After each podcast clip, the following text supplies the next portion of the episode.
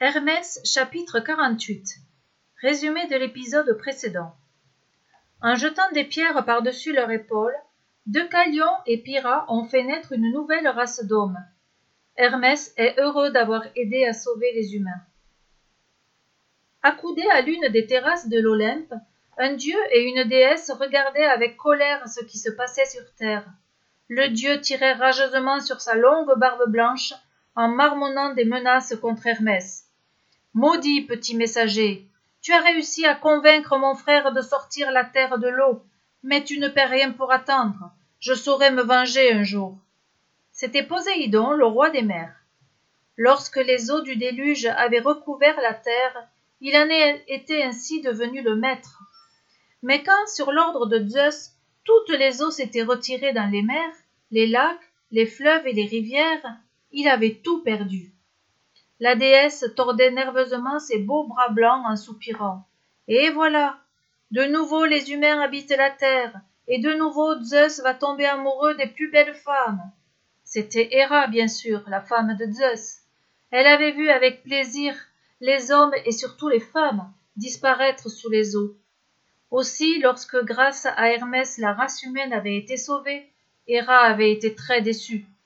Maudit petit messager, disait-elle entre ses dents, tu ne perds rien pour attendre, je saurai me venger un jour.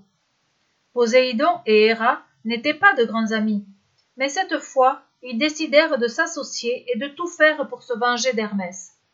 Après avoir réfléchi ensemble, ils se séparèrent. Poséidon regagna les océans, et Héra grimpa sur son char et partit faire une promenade sur le mont Olympe. Hermès, lui, ne se doutait de rien. Il survolait la terre et sentait son cœur bondir de joie. Partout l'eau s'était retirée, et déjà les rayons du soleil séchaient les, champs gorgés d'eau. Alors qu'il passait au-dessus de l'océan, son œil fut attiré par quelque chose de brillant sur un rocher. Il piqua vers l'objet lumineux. Quelle ne fut pas sa surprise de découvrir le trident de Poséidon? La fourche à trois dents était posée là, sur une île, perdue au milieu des flots. Hermès avait toujours admiré ce magnifique trident. Mais comment Poséidon avait-il pu le perdre ici? Hermès fit le tour de la petite île rocheuse. Elle semblait inhabitée. Pourtant un bruit étrange se faisait entendre. C'était une sorte de grognement sourd et régulier. Lorsqu'il découvrit l'origine du bruit, Hermès se mordit les lèvres pour ne pas éclater de rire. C'était un ronflement de dormeur celui qui ronflait était son oncle Poséidon, le dieu des mers. En effet, le puissant dieu s'était couché à l'ombre d'un rocher et faisait la sieste. Hermès ne voulait surtout pas le réveiller. Celui-ci serait bien trop furieux d'avoir été vu en une telle posture. Hermès s'éloigna sur la pointe des pieds. Il allait repartir de l'île lorsqu'il passa à nouveau près du trident. Les éclats brillants l'attirèrent une nouvelle fois.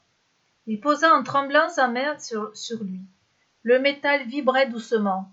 Il contenait toute la puissance du roi des mers. Et soudain, sans même réfléchir, Hermès se saisit du trident et s'envola. Il venait de voler à Poséidon le symbole de son pouvoir. À cet instant, Hermès entendit un hennissement et tomba nez à nez avec trois magnifiques chevaux. L'un était blanc comme la neige, l'autre noir comme la nuit, et le troisième roux comme le feu. Il tirait un char étincelant joliment décoré de sculptures dorées. Hermès reconnut immédiatement le char d'Héra. Il avait toujours admiré ce superbe attelage et fut ravi de pouvoir enfin l'approcher. Mais comment Héra avait-elle pu l'abandonner? Hermès se mit à inspecter les environs. À quelques pas de la grotte, il entendit un bruit étrange et régulier, il suivit le curieux bruit et arriva auprès des rats endormis. C'était la déesse aux, bras blancs qui faisait une sieste, elle aussi, à l'ombre d'un rocher, et qui ronflait, elle aussi. Hermès s'éloigna sur la pointe des pieds, persuadé qu'Héra entrerait dans une grosse colère si elle savait qu'il l'avait surprise dans cette position. Le jeune dieu allait repartir lorsque son regard s'arrêta sur le char et ses trois somptueux chevaux. Les animaux frappaient le sol avec leurs sabots. On aurait presque dit qu'ils lui faisaient signe. Allez, se dit Hermès, je fais juste un petit tour. je reviendrai avant qu'Héra ne se réveille, elle n'en saura rien. Et il bondit dans le char étincelant. Aussitôt les chevaux partirent au grand galop, Hermès rayonnait de plaisir. Mais les dieux qu'il venait de voler n'allaient pas tarder à réagir. À suivre.